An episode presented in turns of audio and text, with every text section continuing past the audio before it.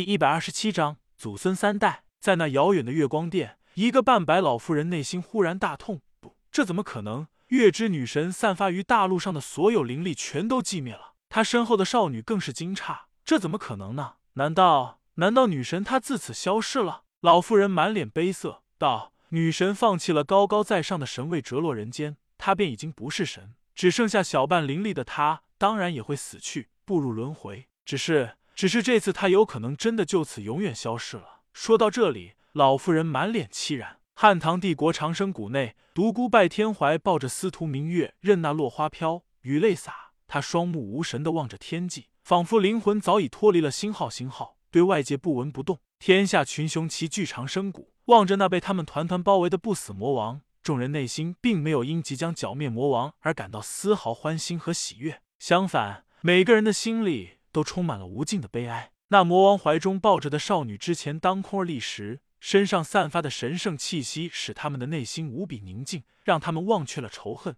消除了杀念。然而，在那少女凋零的那一刻，在那花殇雨洒之际，他们的心弦被狠狠的波动了一下。剿灭魔王的热情和感伤少女的死比起来，显得轻了很多。一个武林人声音颤抖道：“刚才那些神迹，那个少女分明是女神啊！神神怎么会死呢？”是啊，神迹神怎么会死呢？女神群雄渐渐不再平静，最后开始大声叫嚷起来。这时，武林人仿佛才想起来，这里还有一个不死魔王独孤拜天。有人怒声道：“把那个姑娘的尸体放下，在我们无数武林正道人士面前，岂能容你对她亵渎？把你的脏手拿开！”一张张冷漠而又激愤的表情慢慢映入独孤拜天那空洞的双眼，讽刺、怒骂声声砸来。刀剑齐出鞘，长生谷内刀光剑影，讨魔之声不绝于耳。独孤拜天抱着司徒明月长身而起，空洞的双眼渐渐闪烁出刺骨的寒光。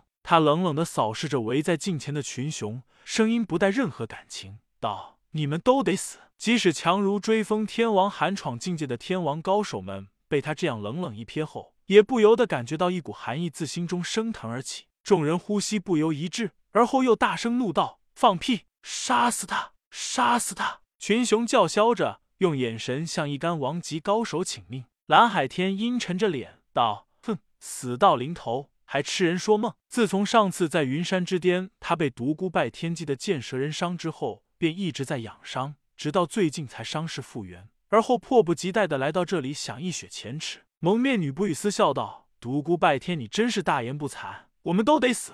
哼，真是好笑。”你认为你还能活过今天吗？今天你将死无葬身之地。于毅一脸灿烂之色，如同一轮耀眼的太阳，惹得他旁边的一些侠女一阵迷茫。他大笑道：“独孤拜天，你死期已至，还在这里大放厥词，仿佛全天下的人都冤枉了你似的。哼，自古邪不胜正，你这魔人终于要伏法了。无辜死去的武林侠士们的在天之灵终于可以安息了。放屁！你们这些无耻小人也配称为侠士？”在这一刻，独孤拜天怒到了极点，双眼布满了血丝，牙齿咬得咯吱咯吱直响。要不是你们不停的对我猪脚，陷我于万劫不复之地，月儿他何至于耗尽灵魂能量而死？是你们，是你们所有人害死了月儿，你们谁也活不了。王级高手们面面相觑，忽然他们想起了那些绝世强者的能力。当一个人的修为达到圣级境界，继而勘破生死后，便可以动用灵魂的力量。但其代价就是，即使是不死之身，也轻则重伤，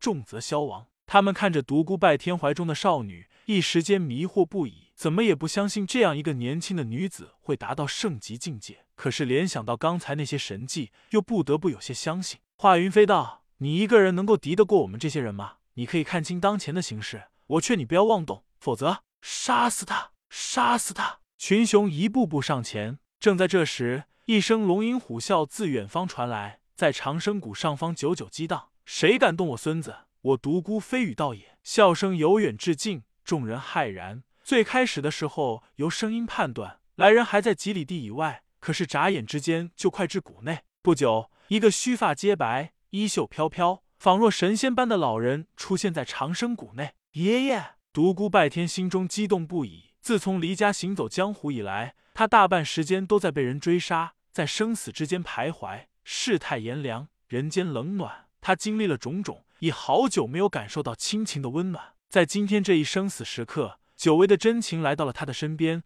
好比空旷的沙漠深处传来的悠悠驼铃，似荒芜的原野尽头传来的袅袅箫音，让他那颗干涸的心渐渐滋润起来。独孤飞羽那飘逸的身影，眨眼间便来到了他的眼前。孩子，你受委屈了。独孤拜天翕动了一下双唇，但喉中仿佛有东西横着一般，一句话也没有说出来。你什么也不要说，爷爷都知道了。今天只要爷爷还有一口气在，谁也动不了你。独孤拜天双眼一热。泪水差一点滚落出来。爷爷，月儿，月儿，他死了。什么？独孤飞羽脸色瞬变，刹那间自身体散发出一股凌厉的杀气。是谁？是谁害死了月儿？月儿为救我耗尽灵魂的力量而死？不对，这里有古怪，好像有锁魂夺魄的阵法。独孤飞羽一脸凝重之色，打量着长生谷的四周。这时，群雄已经从震惊中惊醒过来，从二人的谈话中得知，这个突如其来的老人是独孤拜天的爷爷。对他又惊又惧。前不久，两个天王高手曾经带人闯进独孤家的后院，结果被人像扔稻草一样丢了出来。当时武林震惊。从那时起，人们便得知没落千年的独孤世家内隐藏着一位地境高手。此时亲眼相见，又是一番感受。修罗天王赵成上前道：“